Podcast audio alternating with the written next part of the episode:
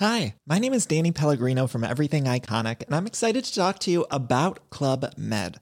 Club Med operates beach and mountain resorts and is the best all inclusive getaway for families. They have Club Med Punta Cana, their flagship family resort, and many other options in Mexico, the Caribbean, and around the world. Club Med are the pioneers of the all inclusive concept, which is the best way to vacation. Great for families, groups, or even solo travelers looking for land and water sports, delicious food, and a place to make unforgettable memories. Visit clubmed.us, call 1 800 Club Med, or your travel advisor. Aujourd'hui, on va parler du gros leak d'Insomniac Games qui révèle plein d'infos. On va aussi avoir la crise dans le jeu vidéo et peut-être quelques chiffres, quelques pistes pour donner du contexte et les suites du procès pour harcèlement de l'État de Californie contre Activision Blizzard qui prend une tournure un petit peu inattendue. C'est tout de suite dans le rendez-vous jeu.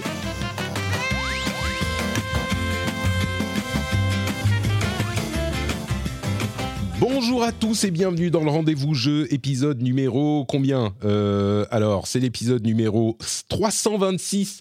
Nous sommes en décembre 2023, c'est le dernier épisode normal de l'année. La semaine prochaine, vous aurez notre épisode GOTY, tous les meilleurs jeux de l'année avec euh, toute l'équipe des réguliers du rendez-vous jeu. Et la, semaine d'après, vous aurez un épisode où on passe en revue avec JK les euh, jeux de l'année 2024, ceux qu'on attend le plus. Ces deux formidables épisodes préenregistrés.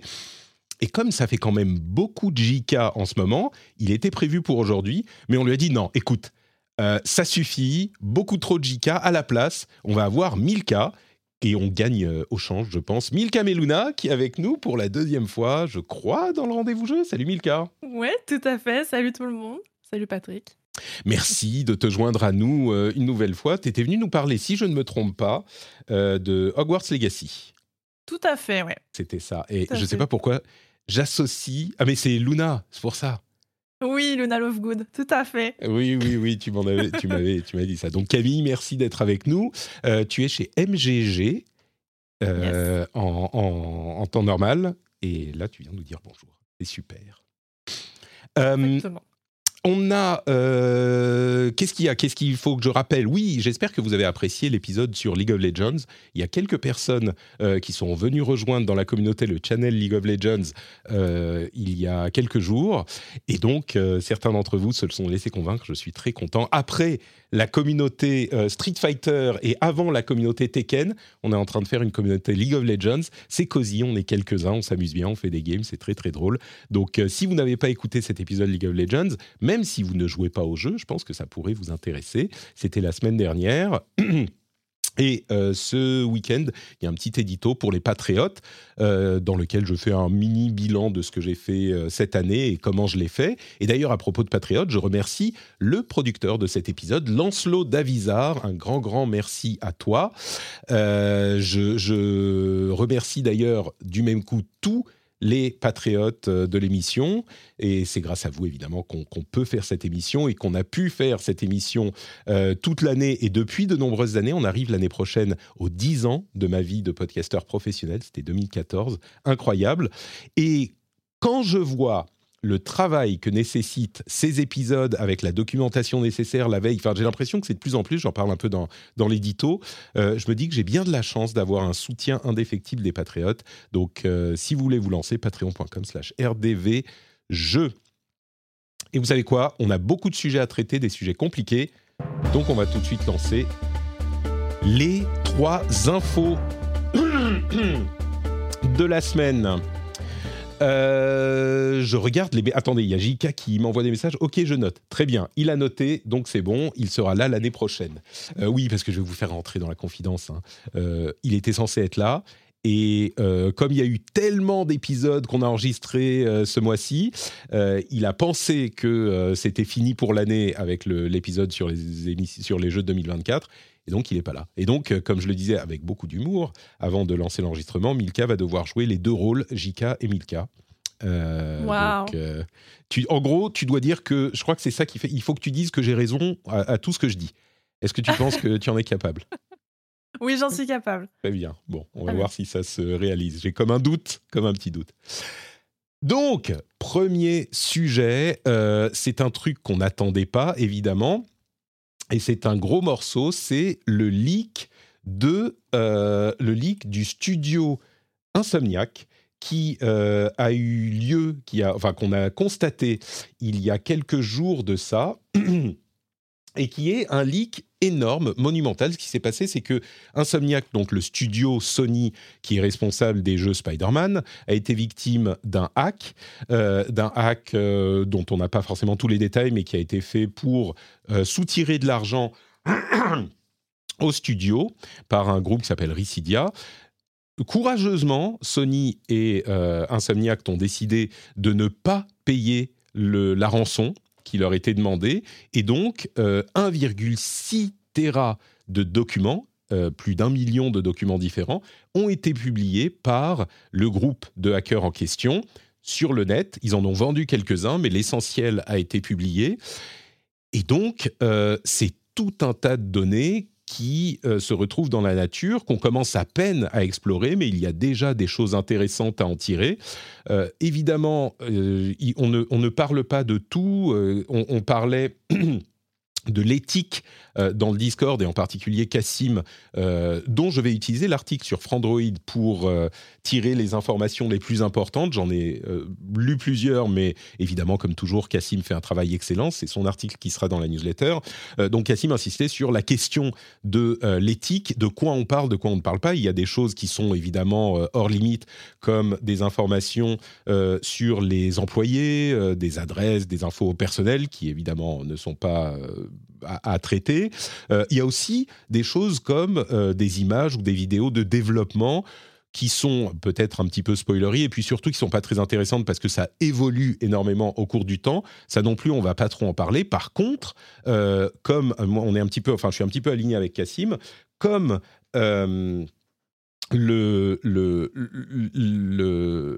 y a des, des, infos intéressantes à traiter, eh ben on va, on va en parler notamment des choses qui nous font plonger dans euh, les secrets de cette industrie que les développeurs ne veulent pas qu'elle soit révélée. Alors, ça peut faire du mal aussi aux sociétés et, et c'est pas forcément euh, évident qu'il faudrait en parler. Peut-être que euh, c'est des choses qui sont un petit peu bah, confidentielles pour une raison mais je pars du principe. Euh, alors, moi, je, le dis souvent, je me considère pas vraiment comme un journaliste, mais j'essaye de suivre une certaine euh, éthique. Et je pars du principe que il y a très peu d'accès aux informations euh, de ces sociétés dans cette industrie. Et donc, quand on a des informations, ça ouvre un petit peu le, euh, le rideau et on peut voir derrière et on peut mieux comprendre. Et donc, il me semble important de les traiter. Donc, c'est pour ça qu'on choisit de, les traiter ici. C'est, euh, à la limite, si les sociétés, enfin,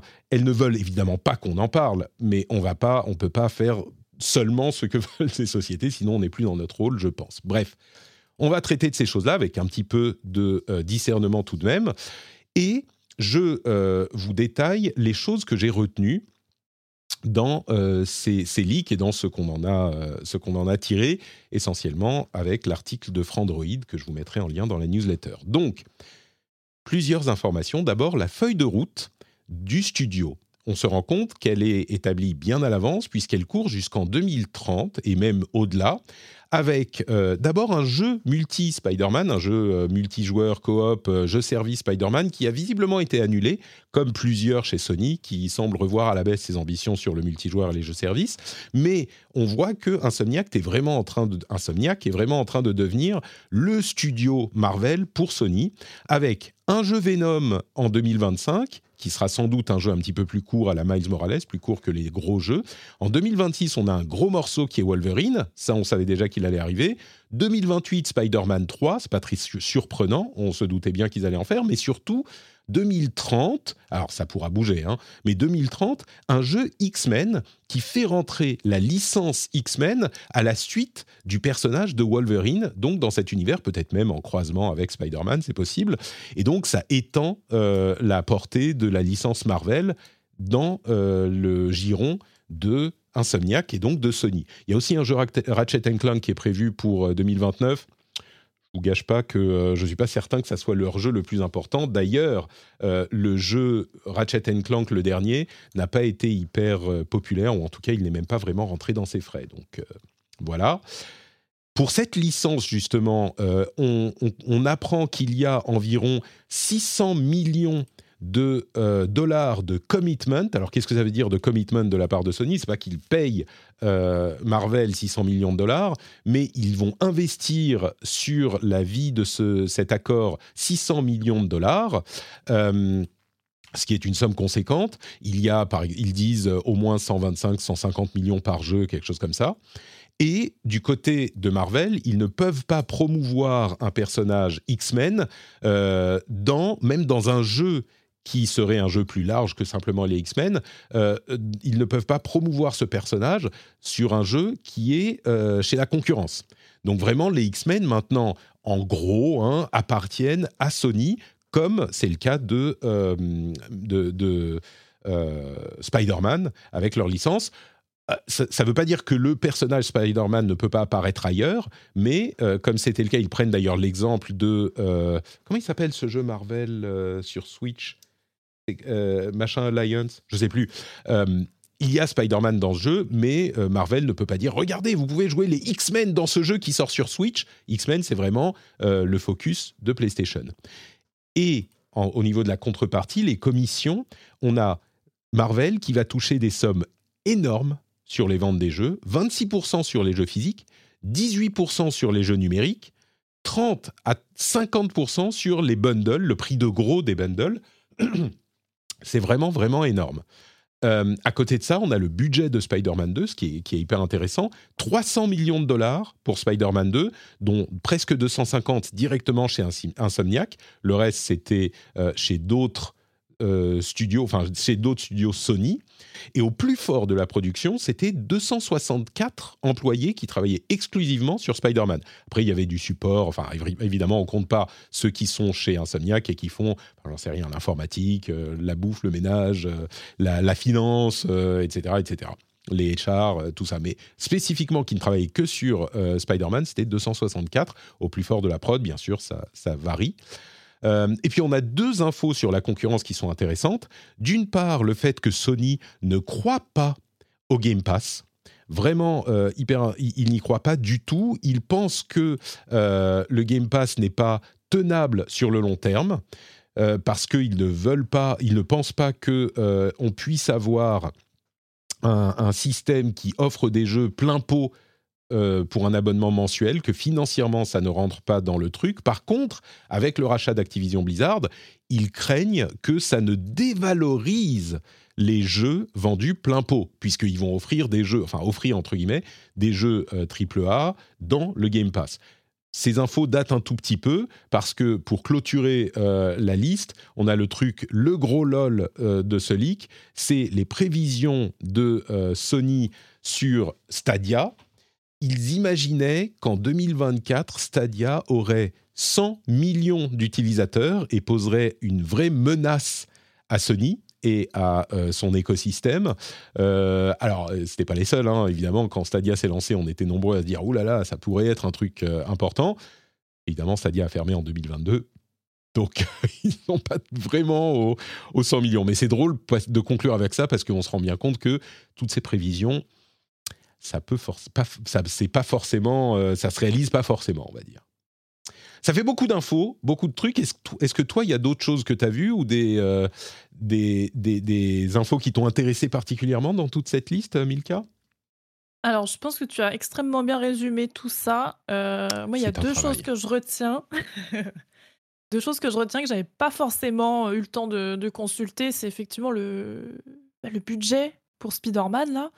J'avoue que ça m'étonne pas tellement que ce soit autant.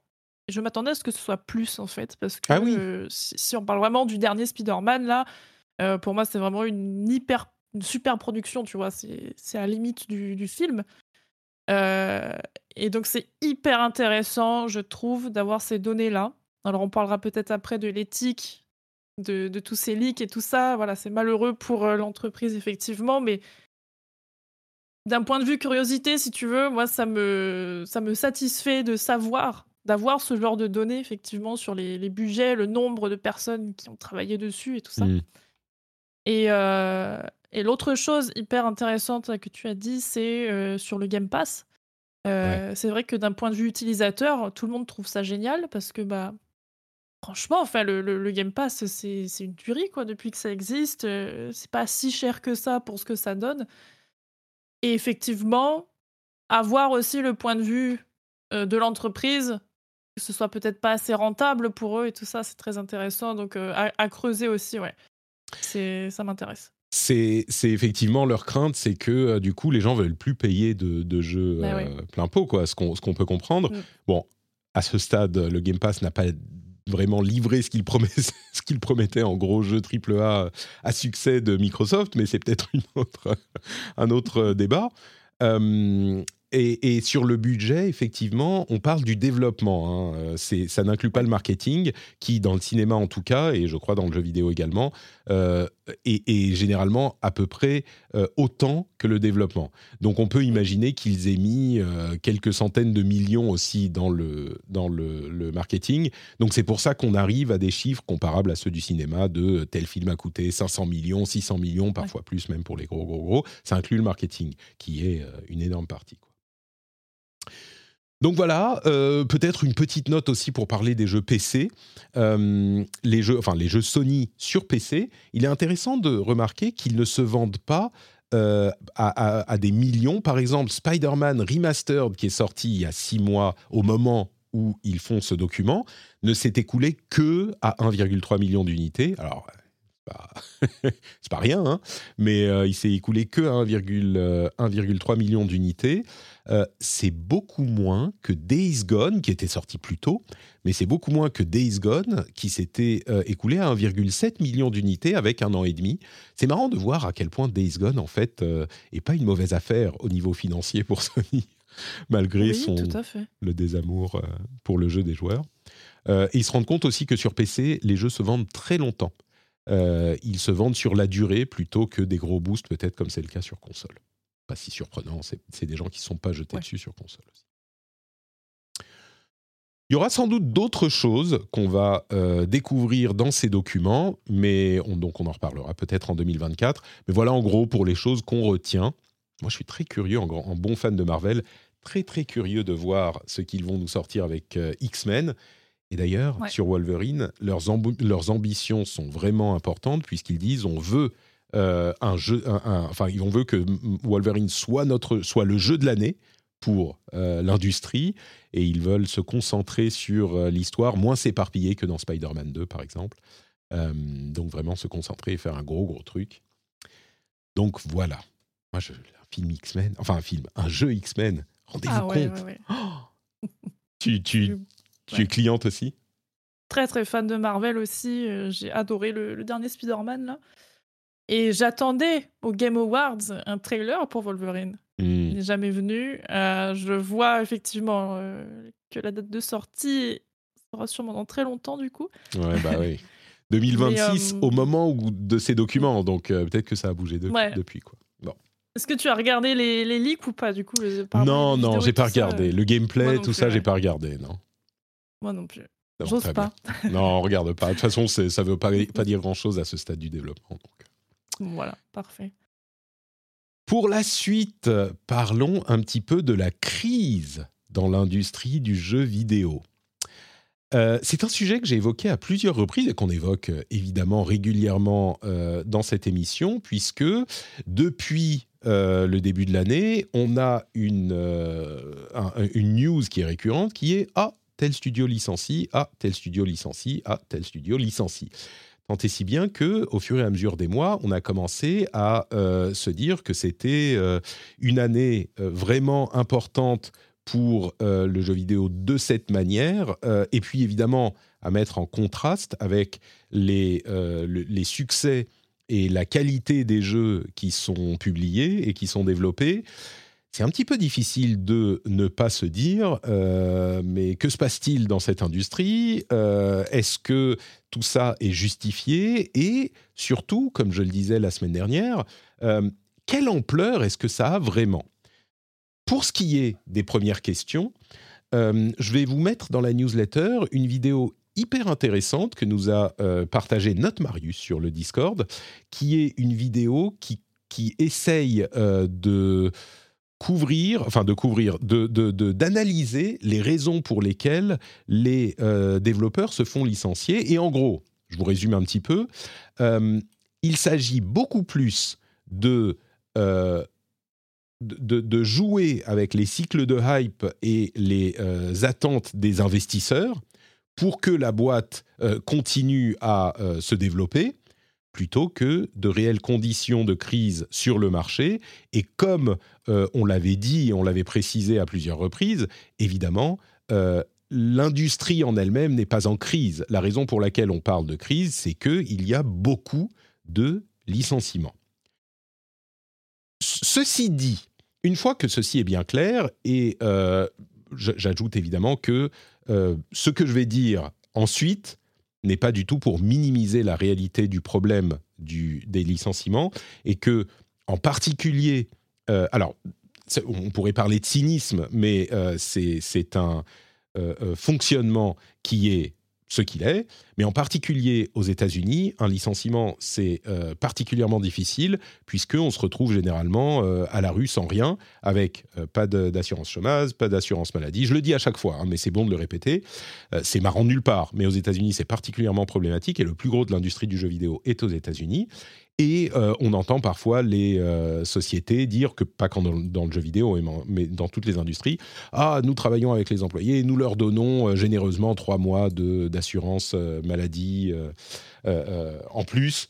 Et, c'est, quand c'est ça, c'est bien, quoi, aux US. Donc, bref, c'est pour ça qu'on parle de syndicalisation et à quel point c'est important dans, dans l'industrie, aux États-Unis, encore plus qu'ailleurs. Bon.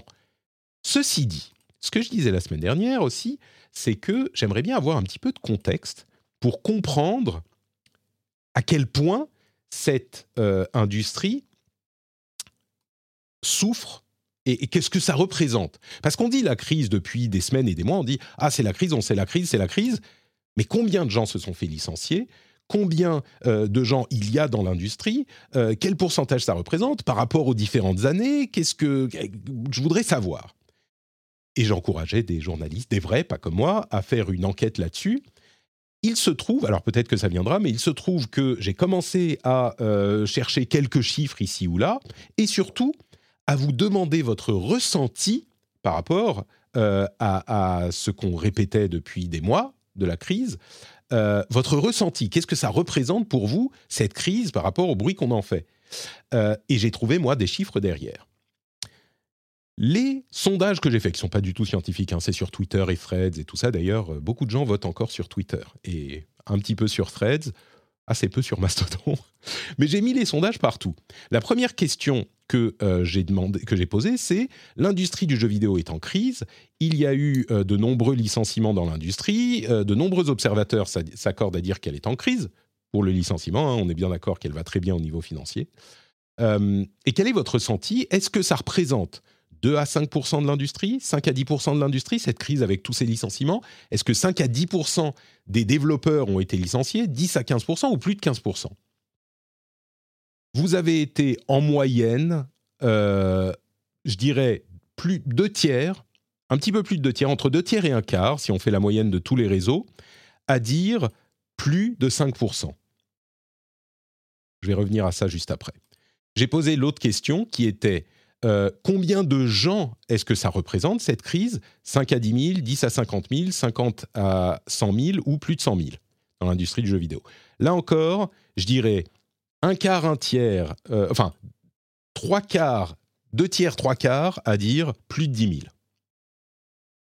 D'après les chiffres que j'ai trouvés, le nombre de développeurs euh, qui a été licencié s'élève à environ 9000 personnes. C'est euh, des chiffres qui nous viennent de Video Game Lays Off, qui est la source que semblent utiliser la plupart euh, des gens qui parlent de ce sujet. Euh, où il a suivi par tous les articles le nombre de développeurs qui ont été licenciés aux États-Unis et ailleurs dans le monde. Il y a toute une liste et il adresse l'idée que, mais attendez, euh, c'est pas beaucoup ça, euh, vous sous-estimez pas et dit non. Alors j'ai pris en compte ceci et cela, machin. Pour le jeu vidéo spécifiquement, Si on parle de la tech, c'est beaucoup plus, mais le jeu vidéo spécifiquement, on est à à peu près 9000 personnes. Dans l'industrie du jeu vidéo, là encore, j'ai fait des petites recherches. Vraiment, c'est à la louche. J'ai, je n'ai pas fait une enquête, sans même parler de qui est journaliste ou pas. Les chiffres que j'ai trouvés, c'est à peu près, on va dire, 5 à 600 000, 600 000 développeurs dans le monde. 600 000 développeurs dans le monde, euh, 9 000 licenciés, ça représente 1,5% des développeurs du monde qui ont été licenciés cette année. 1,5%. Vos impressions, dans, le sondage, je disais 2 à 5%, il y a, on va dire, 25 à 30% d'entre vous qui ont eu le bon chiffre, entre guillemets, puisqu'on est en fait encore en dessous dans la réalité. Les trois quarts des gens surestiment largement le pourcentage. Ça, ne veut pas dire que les licenciements ne sont pas graves. Mais vous savez que moi j'aime la justesse. Euh, je me transforme parfois, je prends les ailes de, la justesse euh, sur moi et j'essaye d'avoir des chiffres précis. Euh, on est à 1,5% d'après les chiffres que j'ai eus, hein, ça se trouve je me plante complètement, 1,5% de personnes affectées. Personne ne semble réaliser ce que c'est vraiment, ce que représente cette crise. Pareil pour le nombre de personnes, on a dit c'est 9000 environ selon les estimations. Et les trois quarts d'entre vous pensent que c'est plus de 10 000, certains vont jusqu'à 50 000, 100 000. C'est des sondages faits sur les réseaux sociaux. Mais c'est euh, les, les, chiffres que j'ai eus. Donc pour moi, c'est ça change rien au fait, mais c'est important de comprendre ce qu'on dit quand on parle de crise. De manière intéressante, euh, il y a eu, juste au moment où euh, j'allais finaliser mes chiffres, une, euh, un article donc de Engadget qui retrace l'année de l'industrie et qui parle notamment des euh, différentes tendances et des licenciements. Et une chose qui m'intéresse, c'est que 9000 licenciements, comme ça dans le vide, ça veut rien dire. Euh, est-ce que c'est beaucoup par rapport aux années précédentes, machin? Moi, ce que j'ai trouvé dans, pour comparer, je me suis dit, OK, essayons de regarder en France combien il y a de licenciements chaque année combien de licenciements tout court, hein. combien de licenciements en moyenne. Il y a environ un million de licenciements en France pour, euh, je parle des dix dernières années, hein. on est à peu près un million de licenciements par an pour 20 à 25 millions de, euh, d'employés sous CDI ou CDD. Donc, ça représente à peu près les 4-5%. Donc, la moyenne des licenciements, pas que dans le jeu vidéo, hein, mais dans l'ensemble du travail chez les travailleurs en France, on est à 4-5% de gens qui se font virer par an. Évidemment, la plupart retrouvent un travail, hein, parce qu'il y a aussi des embauches, mais 4-5%.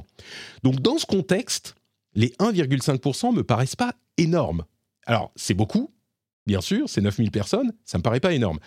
Ceci dit, le contexte nécessite aussi qu'on sache de quoi on parle dans l'industrie du jeu vidéo, et pour ça, il faudrait avoir des chiffres sur les autres années. J'ai eu beaucoup de mal à en trouver. Euh, Engadget en a donné pour 2022 à partir d'un site qui s'appelle Layoffs Tracker, qui est un petit peu difficile à utiliser et qui est euh, souvent down. Donc, j'ai pas réussi à extraire les infos parce qu'il y a des infos de plein, plein, plein de sociétés. Euh, j'ai pas réussi à extraire les infos pour les autres années. Mais en 2022, il y a eu 1000 licenciements. Seulement 1000. Alors que l'année d'après, cette année, c'est 9000. Donc, on passe de 1000 à 9000. 900% d'augmentation, évidemment, c'est euh, une crise. Alors, est-ce que c'était une année particulièrement facile en 2022 et que les autres années, il y en avait plus Ou je ne sais pas, j'aimerais bien avoir un peu plus de contexte.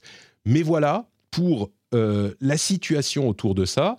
Et j'insiste, hein, parce que euh, je me fais un petit peu... La... C'est, pas, c'est même pas une question d'avocat du diable. J'aime souvent, et je vais pas jouer le jingle parce que c'est pas le cas. Là, je me fais pas l'avocat du diable, j'essaye de donner du contexte. D'après ce que je comprends, 1,5% de licenciements et 9000 personnes sur cette année. Voilà pour le contexte que je voulais donner. Est-ce que du coup, c'est pas grave? 1000 cas, euh, tout va bien, l'industrie se porte euh, à merveille, euh, tout le monde est content, bien sûr. Alors, je, je pense pas du coup, effectivement, mais alors, mais comment on peut expliquer ça quoi? C'est, je vois effectivement que tu as fait beaucoup de, de recherches. Et j'allais te demander pour les années précédentes, Effectivement, passer de 1000 à 9000, je trouve ça très très grave. Euh, comment on peut expliquer ça? Est-ce que c'est parce que euh, il y a eu, je sais pas, beaucoup de, problèmes en interne? Est-ce que euh, les industries n'ont plus besoin de leurs employés maintenant que tous les gros jeux sont sortis? Je, je sais pas, tu vois. Donc, Alors, je comprends.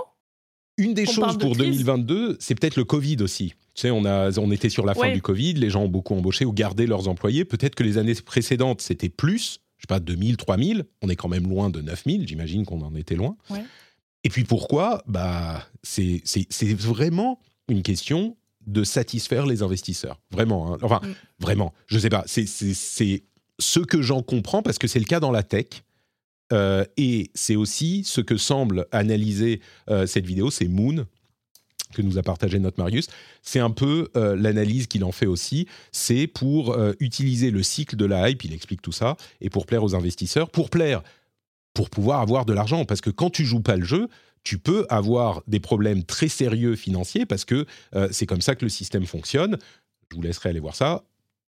et donc, c'est pour passer aux investisseurs le message que nous, on est responsable, on ne sait pas ce qui va se passer, il y a la guerre, c'est la crise. Là, pour le coup, une vraie crise, l'inflation, tout ça. Donc, on ne sait pas ce qui va se passer. Entre parenthèses, les jeux Sony voudraient passer à bientôt, dans quelques années, à 100 euros. Hein. Donc, euh, voilà.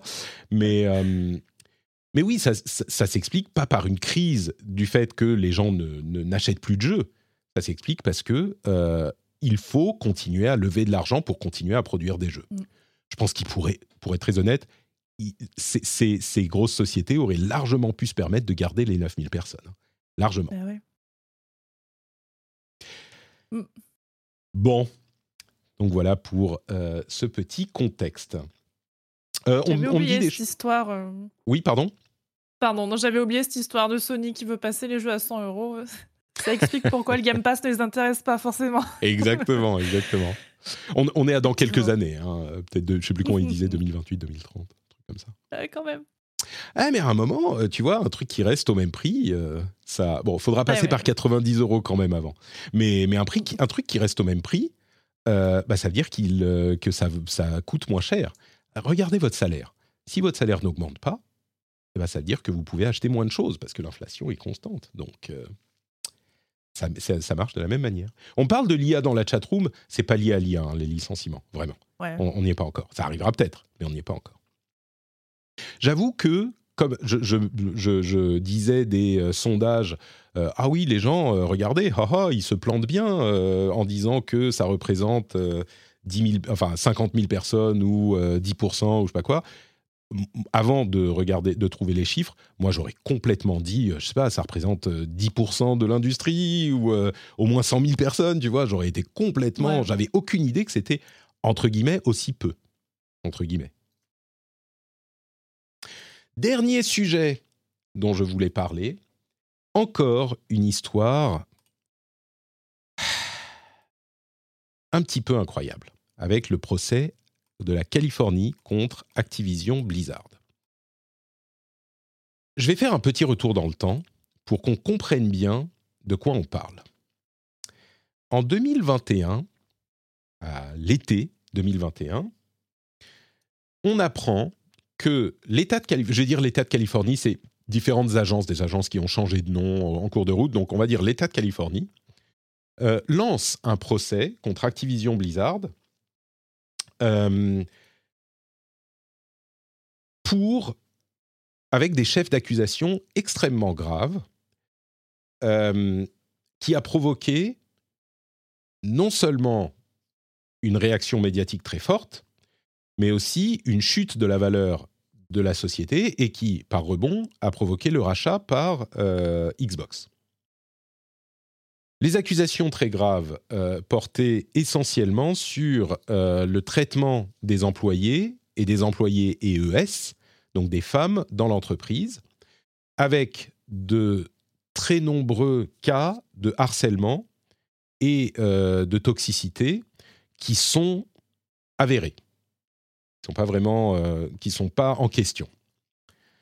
Je voudrais mettre l'accent sur un élément de ce procès qui était le plus important. Je rappelle pour ceux qui ne le savent pas que moi j'ai travaillé pour Activision Blizzard, enfin pour Blizzard spécifiquement en Europe, en France, de 2009 à 2014. Donc j'avais quitté la société depuis longtemps au moment du, du, scandale. Euh, mais pour les auditeurs qui écoutent l'émission depuis donc ce moment au moins, vous saurez que ça m'a particulièrement affecté, que j'étais incroyablement remonté, euh, que j'avais, j'en ai parlé à de très très nombreuses reprises, et que ça m'a vraiment, ça m'a vraiment touché, quoi. Je me suis senti, euh, je sais pas, trahi, coupable, parce que j'ai travaillé là-bas et j'avais pas ressenti euh, cette ambiance. Bon, c'était en Europe et pas aux États-Unis, mais tout de même, j'ai parlé à des gens, euh, des, amis ES qui travaillaient là-bas, qui m'ont dit, ouais, oui, il y avait des trucs vraiment pas cool, il y avait des, enfin, plus que pas cool, c'était une ambiance terrible, etc., etc.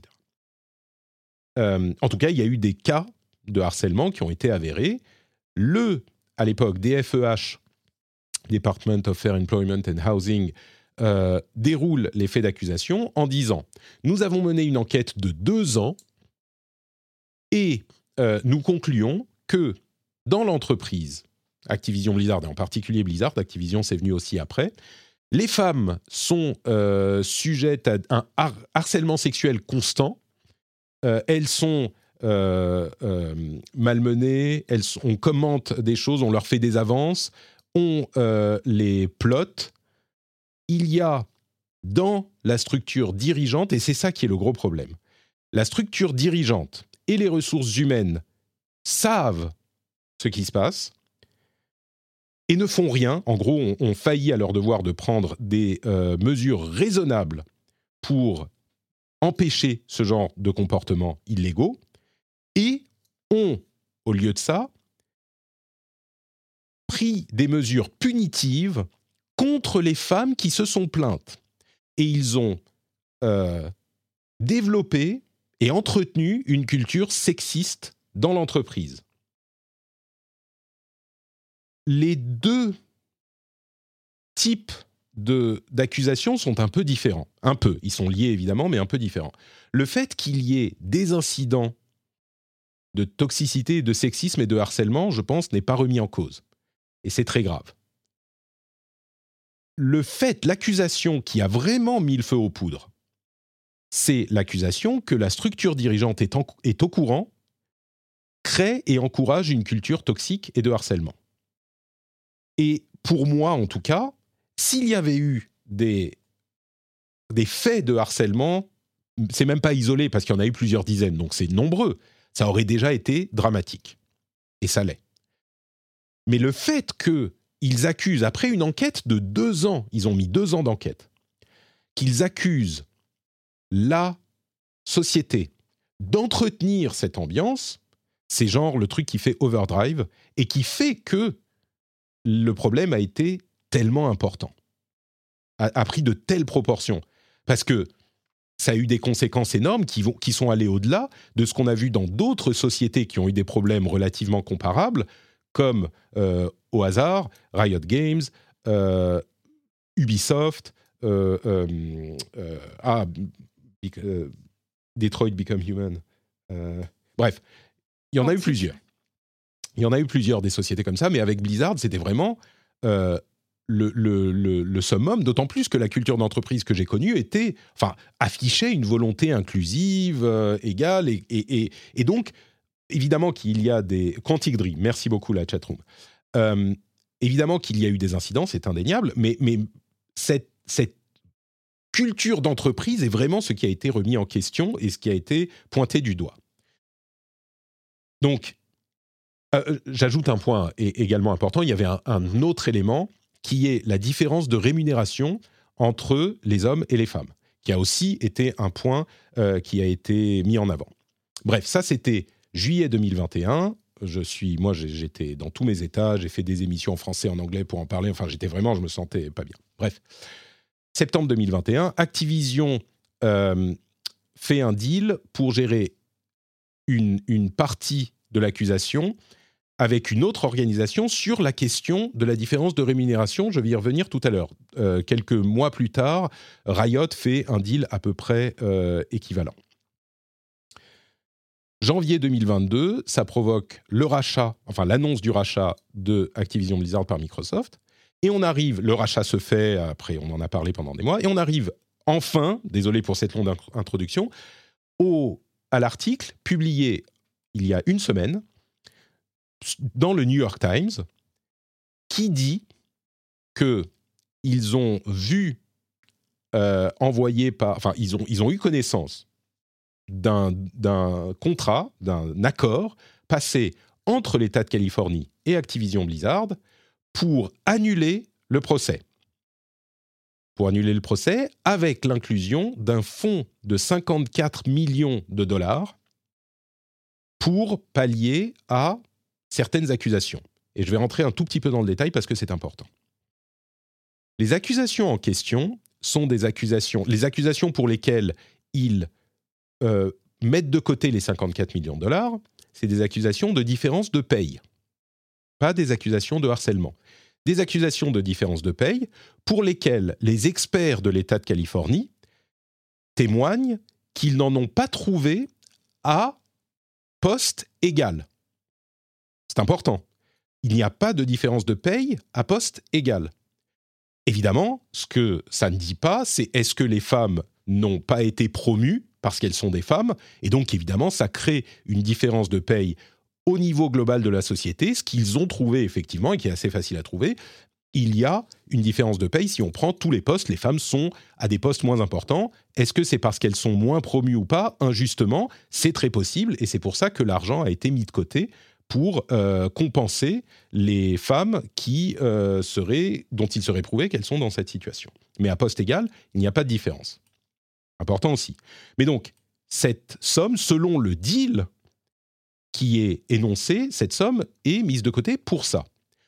Pour ce qui est de, du rôle de la structure dirigeante dans la culture d'entreprise, il y a un langage qui est extrêmement fort extrêmement fort. Ils disent dans le deal, qui a été signé par la Californie et Activision Blizzard, ils disent aucune euh, instance juridique, ni aucune enquête indépendante n'a trouvé de quoi euh, substantiate, ça veut dire de quoi soutenir l'idée d'un harcèlement large dans la société, widespread et systémique. Aucune enquête, ni l'une ni l'autre. Ça fait deux ans et demi hein, qu'ils ont lancé la vraie enquête, après deux ans d'enquête en interne. Ils n'ont trouvé aucune preuve de euh, malfaisance, wrongdoing, euh, aucune preuve de culpabilité, on va dire, du board d'Activision, de ses exécutives, ou de Robert Kotick. Aucune preuve de, faute du board ou de Robert Kotick. J'imagine que Kotick a insisté pour mettre cette euh, clause dans le truc. Mais, alors je vais y revenir. Euh, ils n'ont trouvé aucune, euh, aucun pattern de pratique de harcèlement sexuel récurrent ou large. Aucun.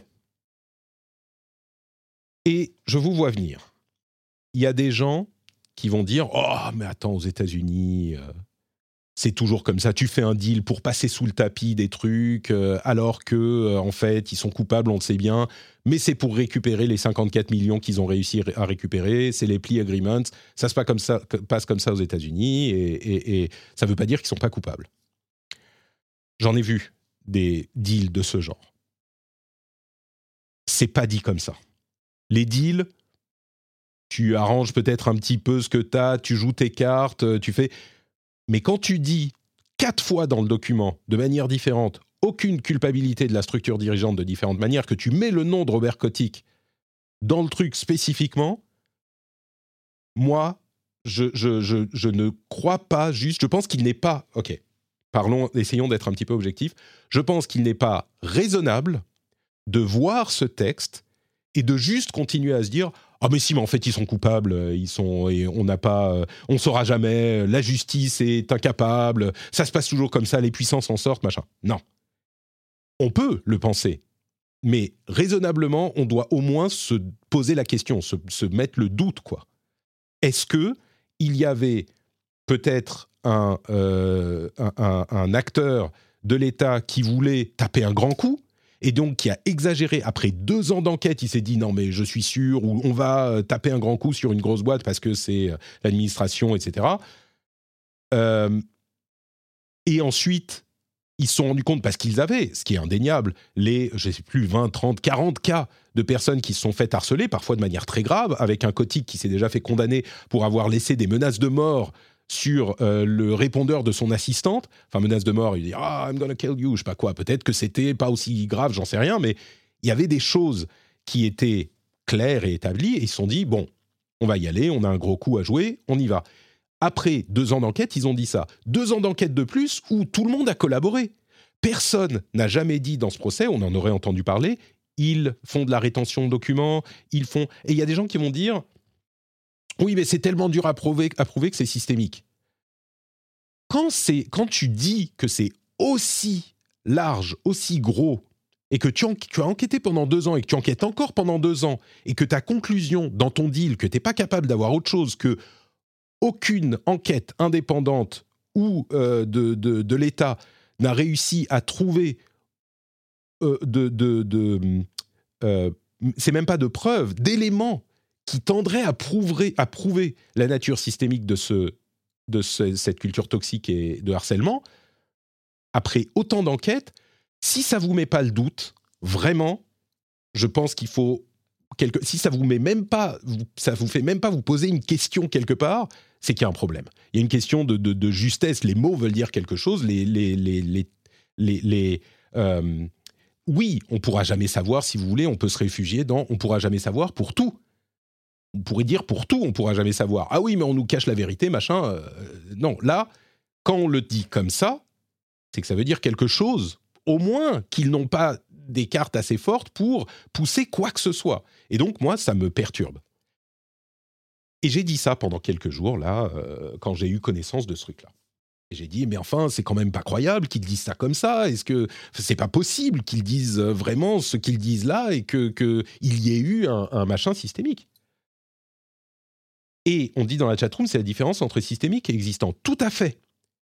Existant, ça veut dire qu'il y a eu des cas de harcèlement. Et ça, personne n'en doute. Personne ne le remet en question.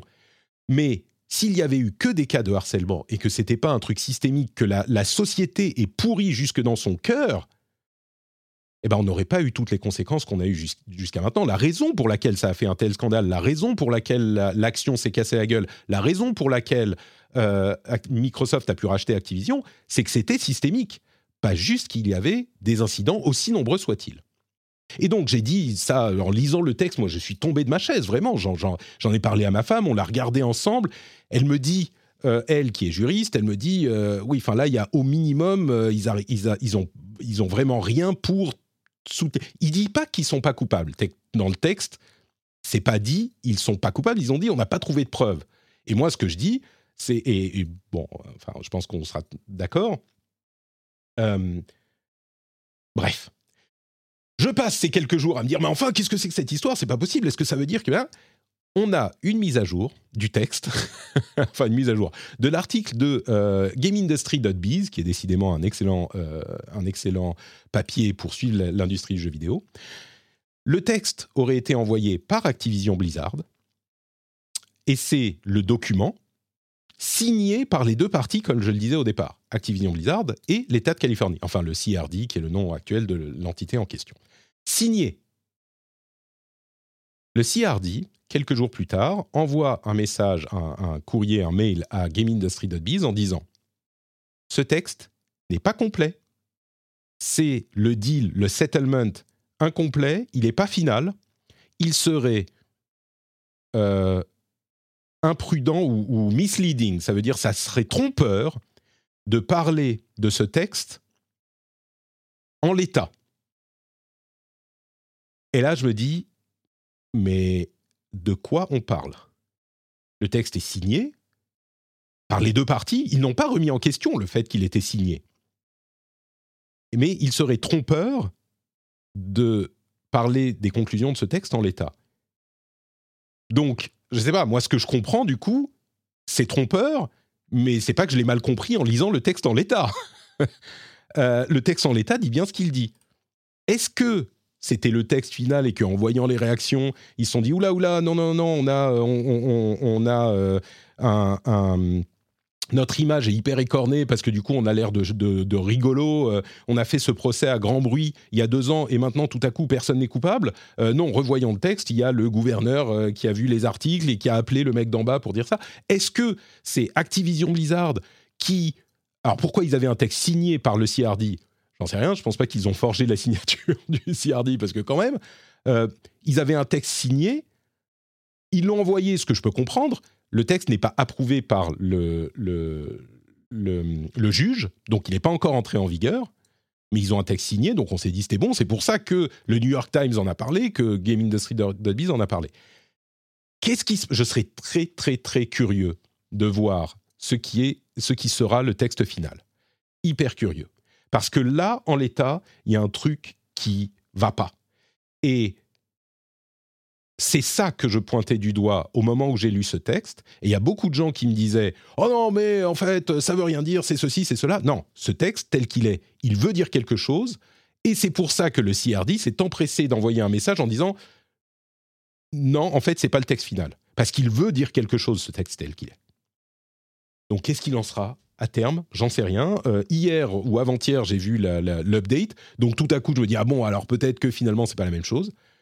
Mais en l'état, et on faudra étudier de très près ce qu'il euh, ce qu'il euh, dit une fois mis à jour. D'autant plus que il a été envoyé, publié par le New York Times, donc envoyé, et j'imaginais avec l'accord de du CRD de la Californie. Je ne peux pas imaginer que ça a été fait sans que personne soit au courant là-bas. Ils l'ont quand même signé le truc.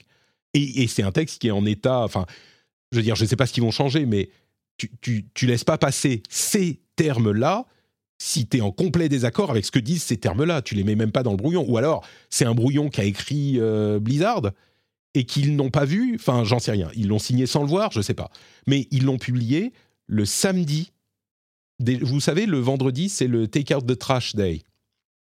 Take Out the Trash Day dans The West Wing, c'est le jour où tu mets les news dont tu veux que personne ne parle. Je peux vous dire qu'un samedi avant Noël, pour une enquête qui a duré deux ans et demi, un samedi avant Noël, c'est vraiment que tu veux que personne n'en parle. Activision Blizzard, je peux comprendre, il veut mettre ça derrière eux. Euh, et Kotick pourra dire Mais regardez, euh, dans l'accord, ça dit que je suis pas coupable. Ok, très bien. T'as pas laissé de message avec menace de mort à ta. Enfin, si, on sait, ne, il ne dit pas le contraire.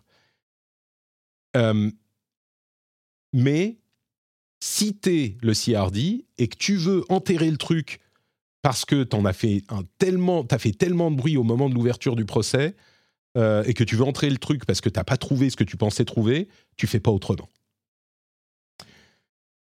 Euh, donc je sais plus quoi penser. Je sais plus. Je sais pas. Mais là, je vous ai donné, livré tout ce que je comprends. Et donc deux choses. Les cas de harcèlement sont 100% réels. Enfin, il n'y a pas de, question là-dessus. C'était pas la question en fait. Les cas de harcèlement, ils sont réels et c'est déjà suffisamment grave pour Blizzard. J'aurais été très remonté sans qu'il n'y ait en plus ce truc qu'il a fait passer au niveau euh, au niveau x4. Euh, et la question de la différence de paye est évidemment une question importante aussi. Euh, et le fait que ça soit pas à, qu'il n'y ait pas de différence à poste égal, c'est notable. Ça ne veut pas dire qu'il n'y a pas eu de problème avec des promotions qui n'ont pas été attribuées à des femmes, etc. Donc, tout ça, posé sans forcément de, jugement, mais en tout cas, moi, ça me, ça me, ça m'a frappé euh, de, lire les, le résultat de ce procès. Quoi. Je suis désolé, j'ai parlé pendant 45 minutes. Euh, il y avait beaucoup de choses à dire. Ma, femme s'en va. Elle va, elle va partir à, Helsinki. Tiens, mon ange. À, demain. Euh, j'ai parlé 45 minutes, au moins, peut-être même plus. Euh, qu'est-ce que tu penses de cette histoire, toi? C'est. Ah, je suis euh, essoufflée. J'arrêtais pas de, réagir. J'avais le micro coupé, bien sûr, mais non, c'est très très grave ce qui se passe. évidemment, depuis le début, bien sûr parfaitement bien résumé encore une fois. C'est ton travail. Mais non, non, enfin, ça, ça, fait bizarre de se replonger là-dedans, effectivement, parce que, euh, bon, bah, évidemment, sur, MGG, on a pu traiter euh, deux, trois articles hein, à ce sujet, euh, comme, comme tout le monde. Mais là, avoir un condensé, de se rappeler tout ce qui s'est passé, effectivement, les harcèlements qui sont avérés, comme tu le dis, euh, cette notion de, de paye inégale, euh, ok, il n'y a pas de preuve parce que c'est au même poste, etc. Mais effectivement, on ne sait pas ce qu'il y a dessous. Et là, ce document, effectivement, alors moi je l'avais pas lu là, euh, tu, tu, viens de, le lire, c'est très choquant. Et effectivement, je ne sais plus quoi penser non plus parce que tu peux pas. alors moi, je ne suis pas juriste malheureusement, mais tu ne peux pas effectivement aller à l'encontre d'un tel papier en te disant ben non, c'est faux, ils sont forcément coupables, etc. On n'a pas les tenants et les aboutissants. On peut seulement juger sur ce qu'on a pu avoir comme preuve et comme témoignage. Mais qu'est-ce qu'on fait de ça en fait maintenant? Et qu'est-ce qu'on pourrait faire? Parce que Ouais, moi je me sens un peu impuissante. évidemment, mmh. j'ai pas mon rôle dans tout ça, mais c'est très compliqué à gérer. là, le, départ de Kotick, finalement, je sais pas trop si ça a vraiment un rapport avec tout ça, tu vois. Est-ce que ça a été prémédité? J'en sais rien, tu vois. Moi, je suis pas théorie du complot et tout ça parce que faut pas s'enfoncer dans ces trucs-là, mais qu'est-ce qui se passe? C'est quoi cette affaire? Comment, en deux ans d'enquête, effectivement, tu peux dire qu'il n'y a pas de. C'est pas qu'il n'y a pas de preuves, comme tu dis, mais c'est un peu ce qu'ils disent quand même. Quoi. Ah bah si, c'est ce exactement ce qu'ils c'est ce qu'ils disent. Ils n'ont pas trouvé d'éléments qui permettent de soutenir euh, les accusations de euh, harcèlement sexuel. Et c'est pas juste que c'est pas systémique, c'est que ce n'est pas widespread. Ils disent exactement, ils utilisent le mot widespread, donc c'est pas large. Euh, ils n'ont pas trouvé de cas de harcèlement sexuel large. Alors quelques dizaines, c'est déjà beaucoup trop, évidemment. Oui. Mais ces gens, c'est pas, ça fait pas partie du le cœur de l'entreprise, semble. Alors, sur la question du départ de Kotick, c'était évidemment prévu. Je veux dire, quand tu es une société comme ça, tu prévois, et avec euh, Xbox, ils ont dit, alors à quel moment on dit ça, à quel moment on dit ça? Là, ils ont, entre guillemets, lavé le nom de Kotick. Euh, et puis ils annonçaient confirmé, parce que oui, on l'a pas dit, mais le départ de Kotick est confirmé. Le 29 décembre, il ne fera plus partie de euh, la société. Donc c'est confirmé. je pense que la plupart des gens se disent OK, merci, au revoir. Ce que je me dis aussi. Mais en même temps, imaginons, imaginons un instant un, scénario de fiction, qui n'est pas tant un scénario. Là, je fais un, je fais un poil l'avocat du diable, mais juste un peu. Kotick est, est un connard. On sait que c'est un type qui est. Enfin, un connard. C'est un jugement de valeur. C'est un type qui est sans scrupules. Voilà, il n'a pas beaucoup de scrupules. C'est un entrepreneur américain à succès. Euh, lui, il fait euh, tourner sa boîte. Et quand on a besoin de faire ce qu'on doit faire, eh ben, c'est le business. Et business is business. Et voilà, j'ai pas d'état d'âme. Bon, euh, en plus de ça, il est euh, très riche et euh, bah, comme souvent les gens très riches, bah, peut-être que parfois ils ont des sautes d'humeur qui se retrouvent. Enfin, l'accusation de oh je vais la tuer. Bon bah oui, clairement c'est un truc qu'il a fait. Il y a eu un, accord là-dessus pour qu'il n'y ait pas de procès. Ah, c'est un type qui a au minimum eu des sautes d'humeur. Maintenant, enfin des sautes d'humeur. il y a eu des sérieux problèmes dans son comportement. Mais je veux dire, il y a des problèmes avec les comportements de plein de gens. Ça ne veut pas dire que c'est pas des connards, mais une euh, et il y a eu dans sa société des gens quelques niveaux en dessous qui ont eu des comportements inacceptables, toxicité, harcèlement, tout ça. C'est clair. Euh, quand ils en ont entendu parler, ils ont fait ce qu'il fallait. Peut-être qu'ils n'ont pas fait assez pour euh, empêcher les trucs partout, mais si on prend l'autre côté du truc, c'est difficile de, chasser tous les connards de toutes les boîtes. Je veux dire, ça devient un problème de société, de société au sens notre société qui est sexiste et euh, euh, euh, qui, qui, a cette, cette acceptabilité du harcèlement, notamment des femmes, mais pas que. Et ça, c'est un problème qui est plus large que juste Blizzard. À côté de ça, donc tu as cette société qui, cette l'État qui a 10, 20, 30, 40 euh, cas de harcèlement, ils disent OK, là on va taper fort. Et on accuse la société écotique d'être responsable d'une culture d'entreprise toxique, machin. Kotick qui se dit mais euh, non, mais enfin je suis peut-être un connard riche, mais euh, je suis pas non plus pour harceler les femmes au boulot, quoi.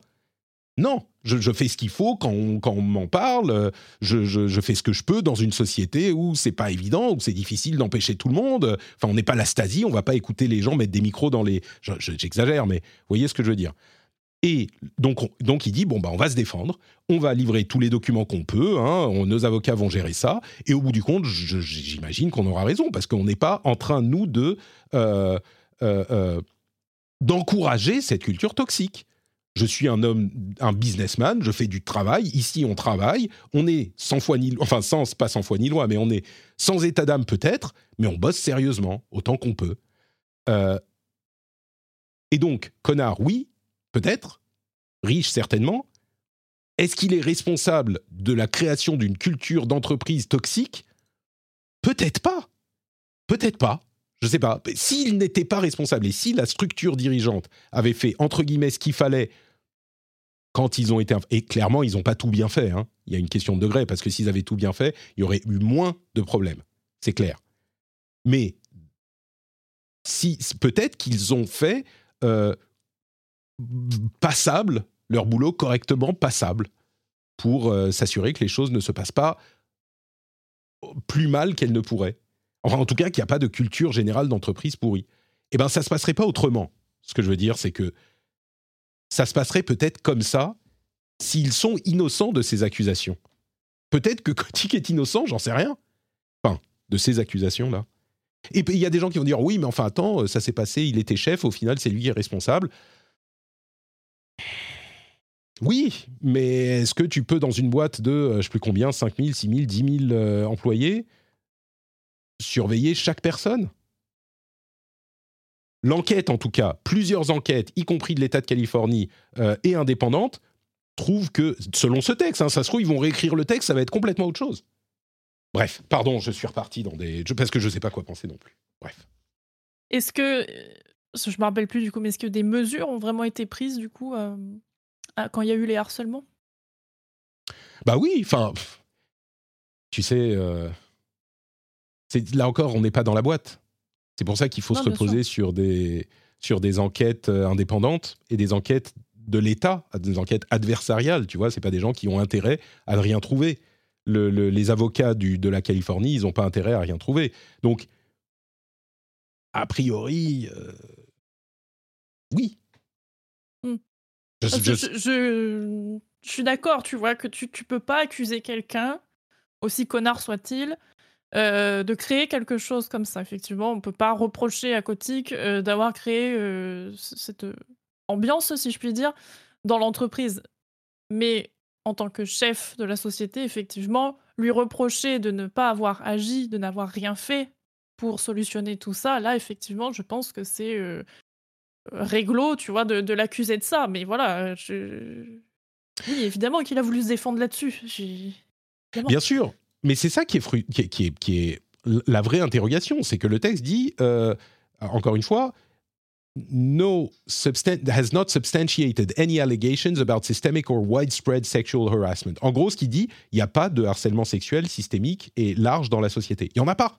Enfin, non, pardon, c'est, pardon, pardon. C'est pas ce qu'ils disent. Ils n'ont pas trouvé d'éléments qui permettent de confirmer les accusations de euh, harcèlement dans la boîte. Ils n'ont pas trouvé d'éléments qui les confirment mm. après une enquête de deux ans.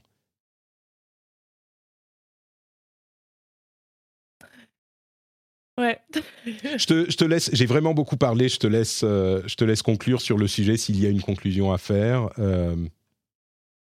Euh, conclusion, non, malheureusement. Par contre, oui, j'ai hâte de voir effectivement ce, ce papier revisité. J'espère qu'il le sera, du coup.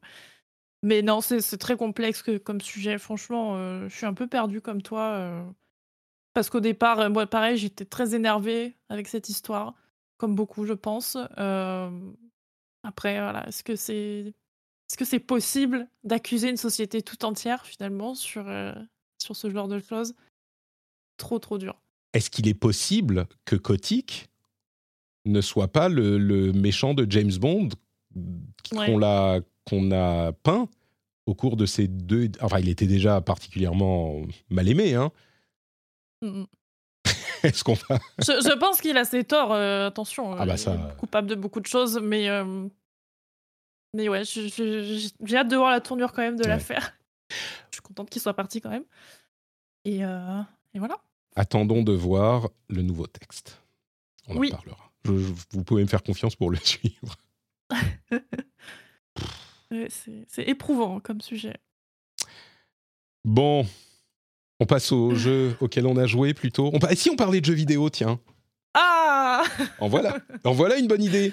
Euh, avant ça, Patreon, patreon.com slash rdvjeux pour soutenir l'émission, si vous appréciez ce que je fais et la justesse que j'essaye d'intimer à euh, mes sujets, euh, vous pouvez soutenir sur patreon.com slash rdvjeux.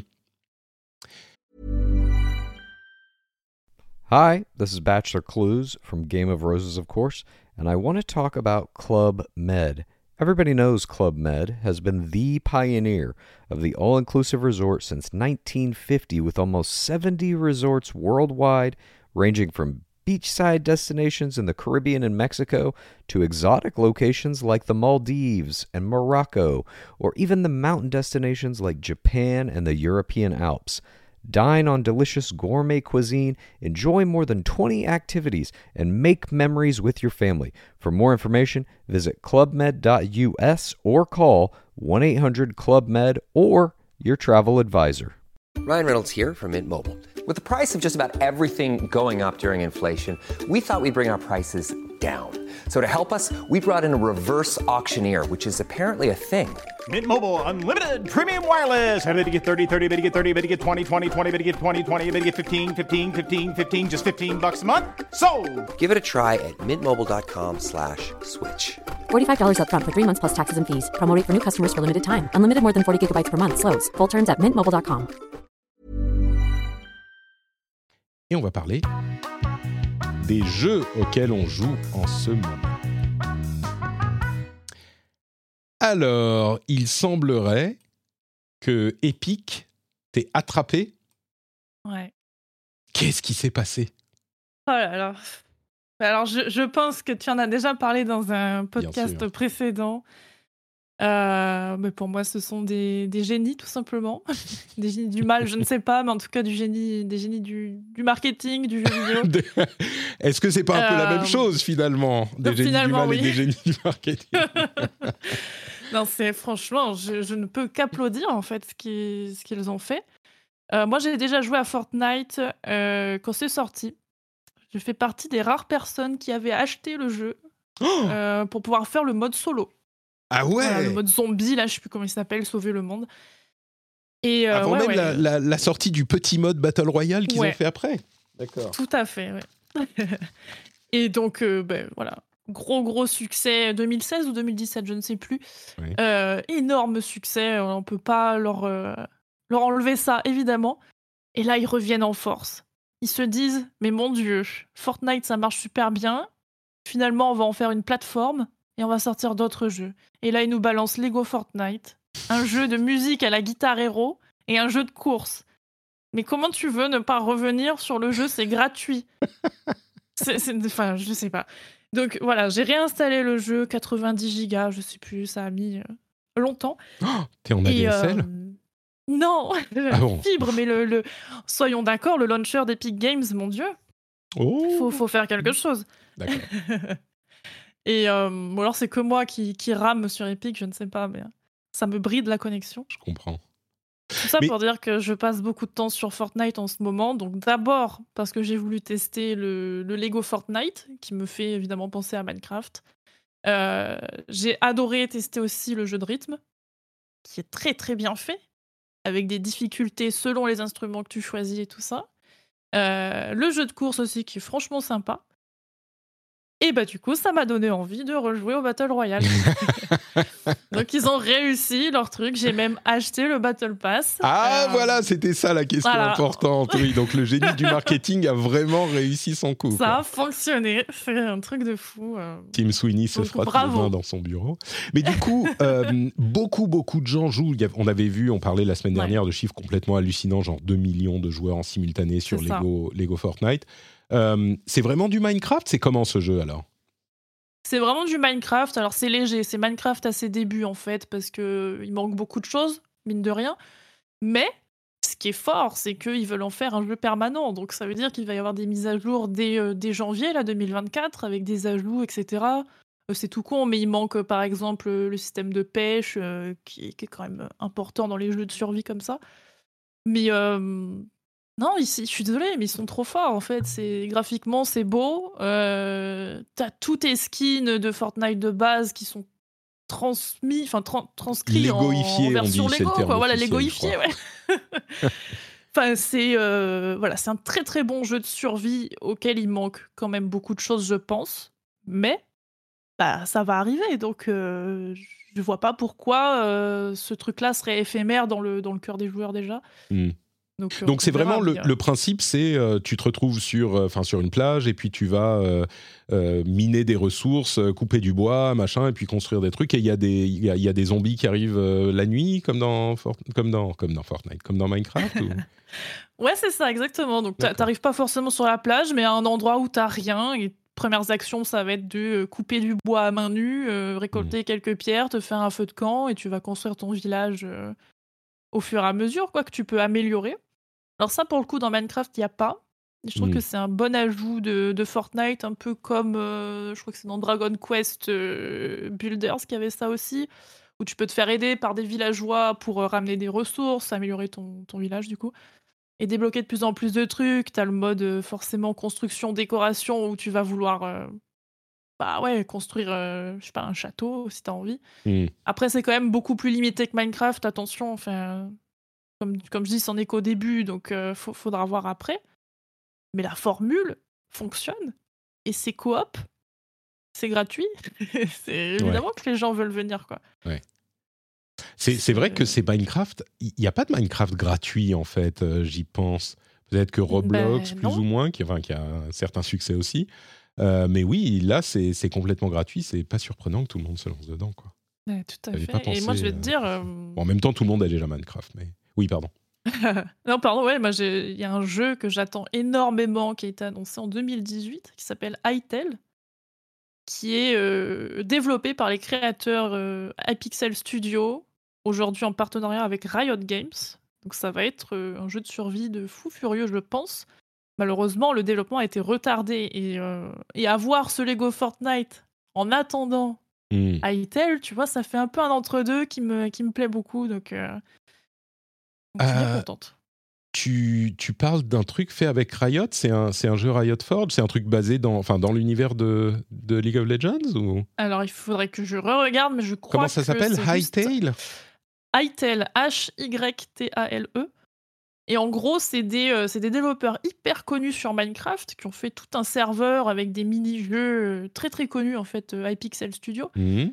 Et ils se sont fait racheter par Riot. Ah, d'accord. Et du coup, ils ont maintenant le, le budget, si, si, je puis dire, pour améliorer ce, ce jeu qui, de base, c'était censé être un petit jeu, tu vois. C'est marrant, je vois pas de mention de, de Riot. Ah si, d'accord. Euh, acquired in April 2020, tout à fait. Voilà, 2020. D'accord, donc c'est un studio Riot. Euh, très bien. Ok. Donc à surveiller. À surveiller, effectivement. Du coup, je vais regarder euh, de quoi il s'agit. Hytale, c'est vraiment du Minecraft. Hein. Ça ressemble à du Minecraft. Et le, trailer, je crois qu'il est déjà à plus 60 millions de... 60 millions. Ouais, c'est Minecraft 2.0 ce jeu. Hein. Ouais, d'accord. Intéressant, très bien. Euh, il y a d'autres choses auxquelles tu as joué, euh, notamment Baldur's Gate 3, dont on reparlera peut-être la semaine prochaine dans l'épisode Gotti. Mais euh, ouais, Baldur's, j'ai commencé l'aventure il y a un mois, donc un peu après tout le monde, parce que justement tout le monde ne m'en disait que du bien. Et je n'ai jamais fait de, de jeu de rôle papier. Donc ah voilà, m'initier au JDR, si tu veux, au format jeu vidéo, pour moi, c'est exceptionnel. Euh, et, je suis désolée, mais il mérite absolument tous les Game Awards qu'il a reçus parce que c'est vraiment un truc de fou ce jeu. Il n'y a rien qui ne va pas en fait. Non, non, mais vraiment, je, m'en rends compte avec le recul, tu vois, pas parce que. Et, je dis pas ça parce que je suis fan justement de JDR, je m'en fous des JDR et je m'en fous de Baldur's. Euh, mais objectivement, Franchement, ils ont fait un travail monumental, quoi. C'est respect. Je pense Donc je m'amuse bien dessus. Je pense qu'il y a peu de jeux qu'on peut montrer à quelqu'un qui soient pas des jeux flashy, genre euh, graphiquement impressionnants, qu'on peut montrer à quelqu'un, le mettre devant, lui dit voilà, maintenant tu as trois heures, tu joues, et n'importe qui qui passe trois heures dessus va être euh, estomaqué par le jeu. Alors qu'il n'est pas graphiquement si. Il est cool, hein, mais pas super impressionnant. Euh, et c'est rare. la gestion des choix, ouais, des. Tout, peu importe ce que tu fais, il y aura une conséquence différente. Euh, c'est mmh. impressionnant. On est d'accord. Tout a été pensé, en fait. Peut-être qu'on en reparlera la semaine prochaine dans notre épisode Gotti, qui sait? On verra. Et du coup, tu es dans la zone zéro, si j'ai bien compris? Oui. et encore, et encore, là, le, DLC de Pokémon, du coup. Donc, c'est le deuxième volume du DLC qui comprend deux volumes, et voire même euh, un troisième. Troisième partie qui ah. sortira euh, le 11 janvier. Ça a été annoncé hier. Euh, bon, je. je dirais pas que c'est décevant, en fait, les DLC ah. de, de Pokémon. je crois que les gens ne le portent pas dans leur cœur, généralement, hein, celui-là. Ouais, ouais, après. Voilà, après, si, les gens attendent effectivement une évolution graphique sur les DLC, il faut passer votre tour. Parce que c'est le même jeu, enfin, c'est le jeu de base euh, qui, continue dans deux hmm. nouvelles régions. Euh, mais en fait, c'est très très court, quoi. Pour 30 euros, franchement, euh, ouais, il n'y a pas grand chose en fait. Il y a, du contenu, pour les gens qui aiment capturer, par exemple, là, ils ont euh, rajouté tous les starters. Tous les starters qui sont jamais sortis euh, dans la licence, hop, ils ont tout remis. Hmm. Tous les légendaires, ils ont tout remis. Euh, mais voilà, le, scénario reste bâclé à mon sens. Et c'est peut-être pour ça qu'il y a un épilogue qui va sortir, justement, en janvier, on verra. Peut-être que ça nous apportera des réponses. Mais en tout cas, voilà, je le... là, le DLC, je joue pour le, pour le boulot. Je m'ennuie pas non plus, attention, mais bon, c'est pas. mais tu joues pour le boulot. Voilà. Je On est. Je pense que c'est un, bon moyen de, de, dire les choses. Et pourtant, je suis fan de Pokémon, attention. Hmm. Bon, écoute. Voilà, les jeux du moment, je crois que c'est tout. Euh... Oh, je joue à quoi d'autre? Ouais. Un peu à Disney Dreamlight Valley. Ah, très. Bah, je suis curieux de savoir ce que t'en penses alors. Oh, bah, écoute, j'ai 400 heures dessus, donc j'aime bien. Ah oui, d'accord. ok. Euh, ouais, Disney Dreamlight Valley, c'est. Euh, alors, mitigé du coup sur l'aspect économique du jeu, parce que c'était censé euh, être un jeu en accès anticipé payant avec un pack fondateur qui était censé passer en free-to-play. donc téléchargé, à télécharger gratuitement par tout le monde. Malheureusement, ils ont gardé la monétisation qu'on peut retrouver dans n'importe quel free-to-play, mais ils ont gardé le jeu payant. C'est un mhm. peu étrange parce que tu peux quand même acheter du coup des Battle Pass, euh, tu peux quand même acheter tes petits skins à 10 euros et tout ça. Donc il y a, y a, un truc un peu bizarre quand même autour de, de la monétisation, mais le jeu reste vraiment très très bien. Euh, tous ceux qui veulent une sorte de, de Animal Crossing, jeu de ferme mélangé, tu vois, euh, dans l'univers de Disney en plus. Donc ouais, gros gros jeu de, de farm Très bien. Bah écoute, euh, du coup, il est effectivement plus free to play, mais il reste euh, euh, sympathique. Peut-être qu'ils se sont dit, ah, mais en fait, c'est bien ce qu'on est en train de faire. Ah non, mais bien sûr. Super, ils ont même sorti un DLC. Hein. Ils sortent du contenu payant maintenant. Ah oui? Oui, oui. Ah d'accord, ça j'étais pas C'est ça que j'y rejoue là, oui. Ah oui, d'accord, ok. Bon, très bien. Bah, écoute, au moins tu l'aimes bien, c'est l'essentiel. Moi, j'ai joué à. Euh, alors, Tekken 8. Est-ce que ça te parle, Tekken 8 Oui, c'est quoi une démo? Alors, figure-toi que j'ai joué à la démo du jeu, euh, effectivement, qui est disponible sur PlayStation et ah. qui devrait arriver là sur les, sur les autres plateformes. Euh, et franchement, ce que je ressentais au, cours des, des bêtas précédentes et avec les avis des différents créateurs de contenu qui avaient testé le jeu, il est pour refaire le euh, le parcours euh, de la renaissance 2023 des jeux de combat. Les jeux de combat avec Tekken 7 et euh, Street Fighter 5 et d'autres avaient une, enfin, avaient une certaine popularité, mais en 2023-2024, les développeurs semblaient vouloir dire non mais on va vraiment ramener les jeux de combat sur le devant de la scène. Street Fighter 6 apportait des choses vraiment intéressantes avec une prise en main plus facile et des modes solo euh, convaincants et intéressants et une euh, recréation de l'ambiance de l'arcade qui rappellerait des souvenirs aux anciens. Et je me suis dit, mais après tout ça, alors il y en avait qui fonctionnaient plus ou moins, le mode solo est peut-être moyen, mais après tout ça, je me suis dit, euh, Tekken, il semble être en train de faire un Tekken 7 avec euh, des graphismes à peine plus beaux et ça se voit pas tellement parce que déjà ils étaient beaux dans Tekken 7. Je ne suis pas sûr que euh, ça convainque grand monde qui n'est pas déjà convaincu.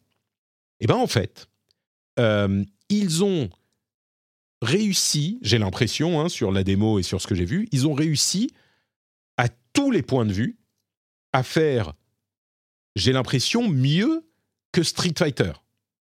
Alors, peut-être pas au niveau du gameplay, le gameplay reste le cœur du truc et il est très différent, donc on aime ou on n'aime pas, c'est différent. Mais tout ce qu'il y a autour, l'emballage, en fait, est excellent à tous les points de vue. Le mode histoire, franchement, il est, il, est du niveau vers peut-être même au-dessus de, euh, des modes histoire de, euh, de, Mortal Kombat, qui sont généralement particulièrement appréciés. C'est vraiment de la, du, du, de l'animé euh, shonen, c'est n'importe quoi, c'est super drôle. Mais c'est comme un film d'action, je le disais déjà la semaine dernière. Et la surprise, c'est le mode Arcade Quest vraiment, le mode Arcade Quest, c'est une recréation de, des, salles d'arcade euh, de l'époque, mais de manière... Comment dire tu joues un personnage, un petit avatar, qui se balade euh, avec ses potes, qui découvre Tekken 8 et dont les potes sont super fans de Tekken 8 ou de Tekken et qui expliquent à leurs potes euh, le, le, principe de Tekken. Et donc, c'est un moyen de t'apprendre, toi, à jouer au jeu, à travers ces euh, petites scènes où euh, tu te balades dans un environnement 3D avec les gens qui veulent t'apprendre à jouer au jeu. Mais en plus de ça, tu as une sorte d'histoire, c'est un autre mode histoire, où tu vas évidemment vouloir devenir un super bon joueur de Tekken, et aller faire euh, d'abord dans ta petite salle d'arcade pourrie et euh, faire des petits tournois et puis aller jusqu'au super championnat de Tekken où tu vas essayer de battre euh, le champion du monde ou ce genre de choses, on imagine. Et franchement, ça fonctionne, mais de, de fou, de ouf même, diraient certains. ça fonctionne de ouf. C'est la salle d'arcade, t'arrives au début dans une belle salle d'arcade euh, qui est euh, hyper moderne avec euh, du, du beau tapis, des néons, de l'éclairage, tout ça, pour la sortie de Tekken. Et après, tu retournes dans ta petite salle d'arcade locale. Et ta petite salle d'arcade locale, elle est toute pourrie. Et toute pourrie. Mais alors, vous savez, j'ai passé presque 4 ans au Japon.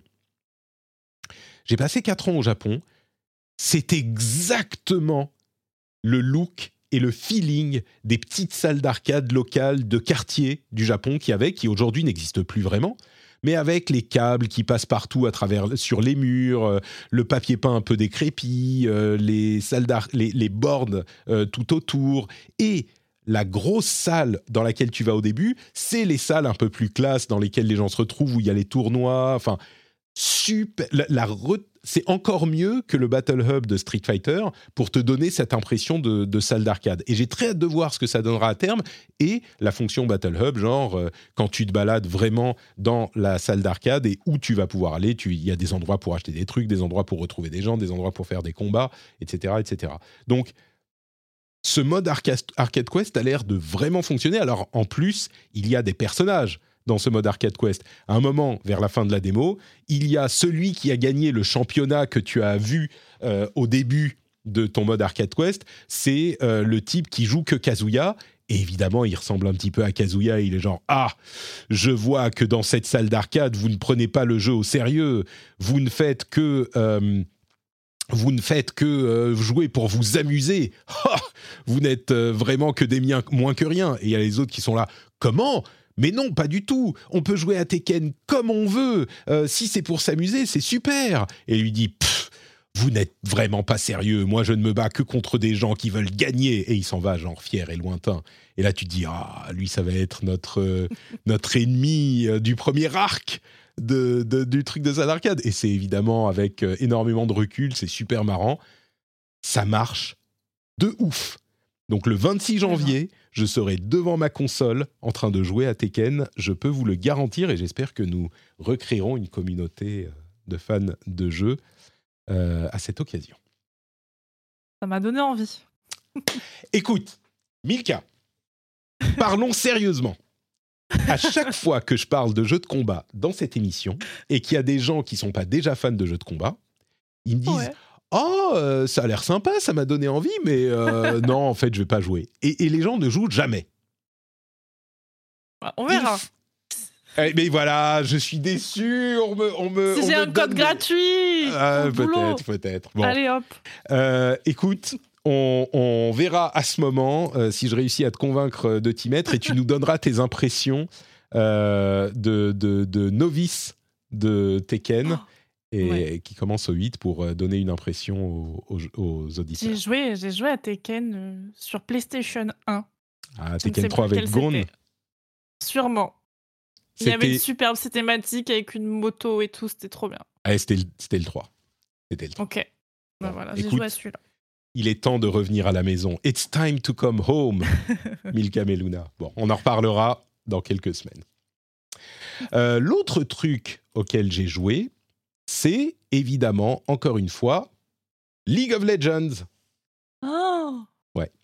Il faut que je fasse un, comment, un, jingle League of Patrick. Euh, les, les, auditeurs euh, réguliers le savent. J'ai joué pour la première fois à League of Legends il y a deux mois. Un mois, après les Worlds. Et je suis à fond maintenant, à fond. Euh, j'ai commencé à jouer en ranked. J'ai, en fait, j'ai atteint un palier vraiment où euh, je me fais défoncer. Je commençais un petit peu à euh, jouer correctement. Enfin, correctement, non, mais je commençais à ne plus perdre à chaque fois. Euh, et donc, je me suis dit, oh, bah, ça va, je suis prêt, je vais aller en draft et, puis en ranked. En fait, euh, en fait, les joueurs jouent sérieusement un petit peu plus. En fait, c'est pas ça, c'est qu'ils jouent pas sérieusement en normal, du tout. Donc, euh, oui, effectivement, je me démerde. Mais dans ces autres modes, je me fais mais exploser, exploser. Et en ranked, visiblement, alors je sais pas pourquoi exactement, mais il m'a mis en gold.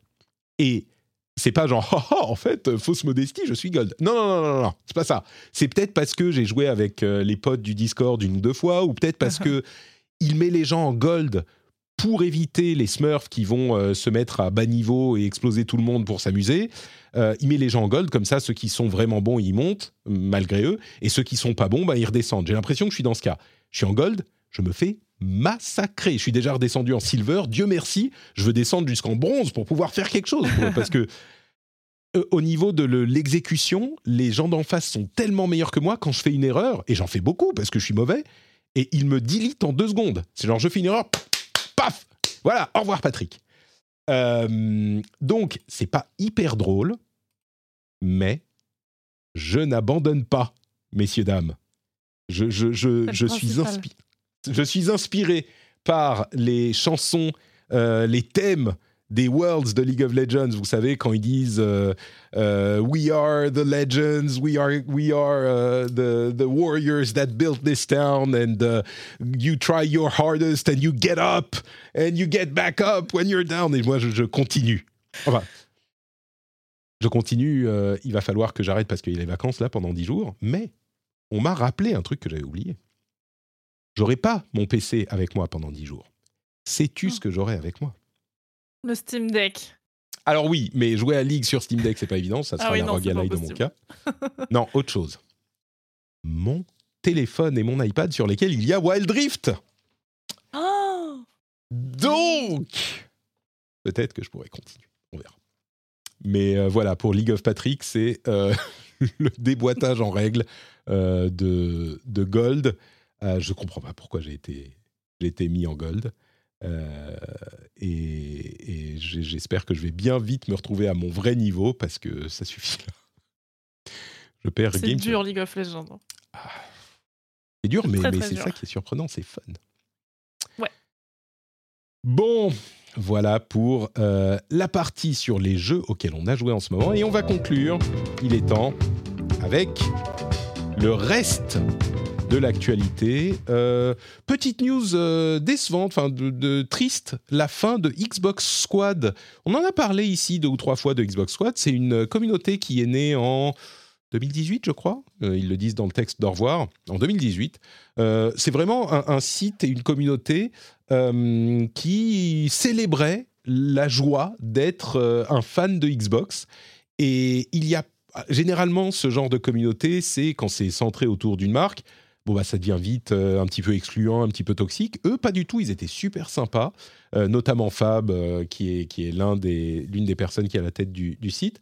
et ils avaient fait trois années d'affilée, je crois, le Summerfest, Xbox Summerfest, où ils faisaient, ils retransmettaient la diffusion de la conférence 2.3 de Microsoft dans une salle avec plein de fans euh, français, parisiens, qui, venaient spécialement pour. Euh, et j'y étais, moi, en 2023. C'était super sympa. Il y avait le petit message de Phil Spencer aussi, qui envoyait un petit bonjour aux, fans français. C'était super sympa et malheureusement, cette commune va s'arrêter. Voilà. Alors, ils ne rentrent pas dans les détails de pourquoi, mais je voulais le mentionner parce qu'ils étaient vraiment sympas et c'est rare d'avoir, euh, comme je disais, genre, nous, on est fans de Xbox, mais vraiment, on est cool et on aime tout le monde et euh, on aime plus qu'on exclut et plus qu'on dénigre le reste. Donc, euh, je leur envoie un petit coup de chapeau. Combien de PlayStation 5 ont été vendus depuis le lancement de la console, sachant qu'il s'était vendu sur la même période 50 millions de PlayStation 4. À ton avis, Milka, combien? Oh, Ça doit être démesuré. Sur, sur l'année, là? Depuis le lancement de la console, sur oh. la même durée, en fait, en à peu près 3 ans, il s'était vendu 50 millions de PlayStation 4. À ton avis, il s'est vendu combien de millions de PlayStation 5 300 millions Alors tu vois, c'est avec ce genre de, feeling qu'on arrive à euh, des chiffres, des réponses au sondage qui sont 75% fausses. La crise du JV. 50 euh, millions, c'est le même nombre en fait. La console la plus vendue de l'histoire, ah c'est la PlayStation 2 avec 150 millions. Euh, c'est intéressant parce que 50 millions, c'est le même chiffre que la PlayStation 4, mais n'oubliez pas qu'il y a eu pendant une bonne partie de la vie de la PlayStation 5 des euh, ruptures de stock absolument monumentales. Pendant la période Covid, le début, enfin une bonne partie de la période Covid, il était quasiment impossible de se trouver une PlayStation 5. Alors on peut se dire oui, mais du coup tout le monde les a achetés après, c'est possible, mais il y a quand même des gens qui l'ont pas acheté et qui ont euh, qui ont pas acheté euh, après non plus. Peut-être pas beaucoup. Sur la même période, il semblerait, sur cette année, il semblerait que la PlayStation se soit vendue trois fois plus que la Xbox, et ça confirmerait les infos qu'on a entendues ici et là. Bon. Et la Switch, tiens alors la Switch, elle est en fin, fin ish de vie, euh, mais elle se vend quand même, je crois qu'il s'en est vendu euh, plus de 10 millions cette année. Je ne vais pas dire de ah bêtises, il y avait le chiffre quelque part, oui, je ne me souviens plus. Mais oui, oui, elle se vend encore très bien. Euh, ah. Il est temps de passer à la suite, mais elle se porte pas trop mal. Oui, 2024, on y croit? On y croit. On y croit. Euh, les premières previews de Prince of Persia The Lost Crown sont en train de tomber et j'ai l'impression qu'il n'y a personne qui n'aime pas. Tout le monde aime mm. ces premières impressions sur le jeu. Donc, euh, moi, je suis assez impatient aussi. Tu l'attends, euh, The Lost Crown? Ouais, je suis très intrigué par, par la forme du jeu. moi, j'attendais beaucoup le remake de me rappelle plus du titre avec le sable. The Sands of Time, ouais. Voilà. Parce que je l'avais, je l'avais fait le, celui de base, du coup, j'avais adoré. Et malheureusement, du coup, on n'aura pas ce remake. Euh, donc pourquoi pas ce petit jeu là oh. Ouais, je suis en train de regarder les trailers, c'est très très beau. Hmm. Ça n'a pas l'air mauvais, ouais. Ça n'a pas l'air mauvais, on est d'accord. Bah, il sort en janvier aussi, hein. Donc euh, ben janvier va être. Euh, bah, je, Moi je, qui pensais qu'il n'y avait rien en janvier. Je, eh ben, il faut écouter l'épisode euh, sur les jeux de 2024 qui arrive tout début 2024. Euh, c'est, c'est, mm. Tu sauras exactement les très nombreux jeux qui arrivent en janvier. Et je sais bah. ce qui va se passer. Je sais, Milka. Tu, tu, maintenant, tu me dis, oh, Tekken, ça a l'air sympa. Tu as l'air de. Quand va arriver la sortie de Tekken? Je sais bien. Tu vas dire, ah mais non, mais euh, la semaine dernière, il y a Prince of Persia qui est sorti. je suis dessus à fond. je vais le platiner. désolé, j'ai pas le temps. je le vois venir. Il y a The Last of Us. Remaster, le, 2 ah. remaster, c'est ça? Je comment mm. remake, truc. Remastered, ouais. Mm. Ça a l'air sympa. Euh, quelques jours après avoir euh, dit que Twitch, enfin Twitch a dit, vous vous souvenez la semaine dernière, euh, eh, en fait le contenu à caractère sexuel, c'est trop compliqué de le de le bannir, de ne pas l'avoir, donc euh, on va le, on va l'autoriser. Allez, euh, avec le bon tag, mais on va l'autoriser. Deux jours plus tard, ah non, mais en fait, euh, ça peut provoquer des problèmes, donc en fait, on va le rebannir. Mais vraiment, genre trois jours plus tard. Alors, il y a des arguments pour dire on va l'autoriser parce que euh, les questions de euh, dépiction artistique, de la nudité, machin, tout ça, les, femmes qui allaitent, il y avait plein de cas, de edge cases, de cas limites. On se disait alors ça, est-ce que oui ou non? Et, Mais il y a plein de raisons aussi pour euh, dire bah non en fait parce que ça peut provoquer plein de problèmes. Mais enfin, je sais pas, qu'est-ce que qu'est-ce que vous faites quoi? Ouais, là, ça rétro-pédale. Ça mais carrément. Non, mais surtout, tu vois, c'est le truc genre une semaine, on dit ça, et trois jours plus tard, ah non, mais il y a des trucs auxquels on n'avait pas pensé. Euh, Total War, euh, le développeur, je ne sais pas si vous avez vu ce mot d'excuse euh, de, à propos de Total War Warhammer 3 spécifiquement, mais Creative Assembly a fait le, plus beau mot d'excuse euh, que j'ai vu pour un développeur, c'est non seulement nos jeux sont sortis cassés, non seulement ils étaient trop chers, non seulement on est désolé, mais en plus on va vous rembourser si vous avez payé le jeu au prix auquel il était avant qu'on ne le baisse, parce que oui, on va aussi baisser le jeu. Enfin, c'est genre euh, mea culpa, bien fait. Et euh, visiblement, il y avait de gros problèmes dans cette communauté, mais je, je, mentionne le beau mea culpa de Creative Assembly parce que tout le monde a l'air d'accord pour dire oui, c'est comme ça que ça se fait. Euh, Valve a envoyé des bans de euh, Dota 2 avec des objets en jeu. C'est quand même très fort. T'as vu cette histoire ou pas? Non, c'est quoi? Alors en fait, euh, ils ont envoyé des objets genre cadeaux en jeu à des gens qui avaient fait du, du, smurfing ou tu vois qui avaient été problématiques dans le jeu. Ils ont envoyé un cadeau en jeu à ouvrir genre pour Noël. Et leur cadeau ils l'ouvrent, c'est genre un morceau de charbon pourri et ils l'ouvrent et ça leur dit vous avez été toxique, euh, vous êtes maintenant banni du jeu à vie. Au revoir. Et tout se ferme sur génial. C'est génial. Oh, je suis en train de regarder la, vidéo effectivement. C'est assez fort. Assez ah là là. Euh, bon, c'est drôle. Je sais pas si c'est comme ça qu'il faut faire, mais en tout cas, c'est drôle. euh, Bethesda a livré ses plans. Alors, il va y avoir une extension pour Starfield Peut-être que le jeu sera jouable à ce moment, hein, enfin. J'exagère, mais avec amour. Euh, ils ont donné leur plan pour Fallout 76 en 2024. Ils continuent Fallout 76. C'est, enfin bon, peut-être que lui aussi, en fait, maintenant c'est un bon jeu, j'en sais rien. Et Blizzard a livré ses euh, plans pour 2024 pour World of Warcraft. World of Warcraft seulement, il y a tellement de trucs que World of Warcraft ce retail se marche dessus avec World of Warcraft classique. Et c'est sans parler des autres jeux Blizzard. Oh la vache. Je pense qu'on va avoir du mal euh, les... encore pour l'année prochaine à jouer à tout.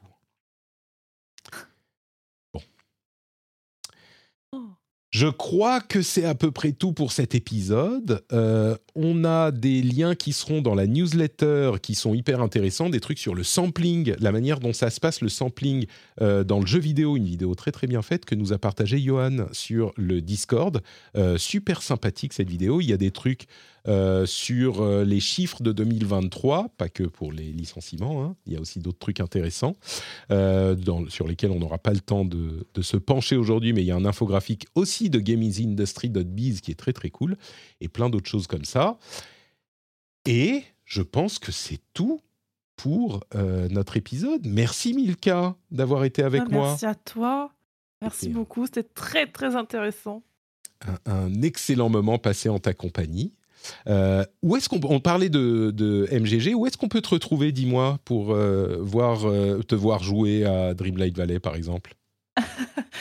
Nulle part, je, je stream ah, pas ou quoi que ce soit, mais non, sur MGG, c'est bien. Je fais beaucoup de, guides surtout, en fait. Moi, je suis plus dans la solus.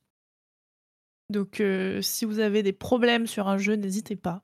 Voilà. Quel est le guide de cette année dont tu es le plus fier? C'est Hogwarts Legacy. Hogwarts Legacy, très bien. Est-ce que c'est ton jeu de l'année? Complète. Ouais, je pense. Je pense. Alors, je reconnais que c'est pas le meilleur jeu de l'année parce que euh, bah y a Baldur's, euh, il y a Zelda aussi sur lequel j'ai beaucoup passé de temps, bien sûr. Il y a même des petits jeux indés comme Sea of Stars et tout ça, mais mmh. euh, mais bon voilà, en grosse fan d'Harry Potter évidemment que j'attendais ce jeu, donc je suis très contente qu'il soit sorti, je suis très contente de l'avoir platiné et je suis très contente d'avoir fait la solution du jeu. Magnifique. Voilà. C'est bien qu'on le mentionne aussi. Euh, il avait fait du bruit au moment de sa sortie, mais je suis content qu'il soit euh, resté dans le cœur des, des joueurs qui l'ont aimé et qu'il n'ait pas bah juste disparu. C'est très bien.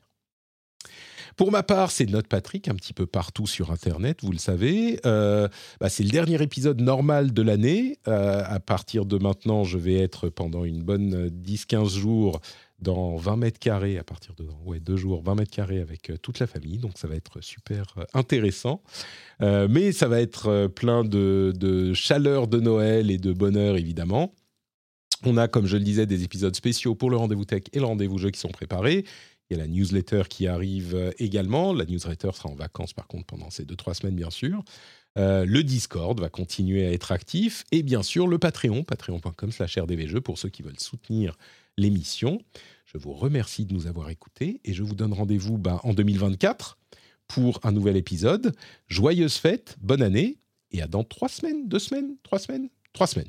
Bisous, bisous. Ciao.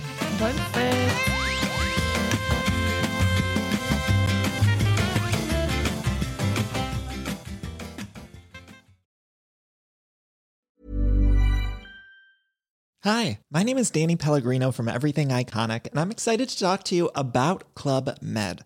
Club Med operates beach and mountain resorts and is the best all inclusive getaway for families. They have Club Med Punta Cana, their flagship family resort, and many other options in Mexico, the Caribbean, and around the world. Club Med are the pioneers of the all inclusive concept, which is the best way to vacation. Great for families, groups, or even solo travelers looking for land and water sports, delicious food food, and a place to make unforgettable memories. Visit clubmed.us, call 1 800 Club Med, or your travel advisor.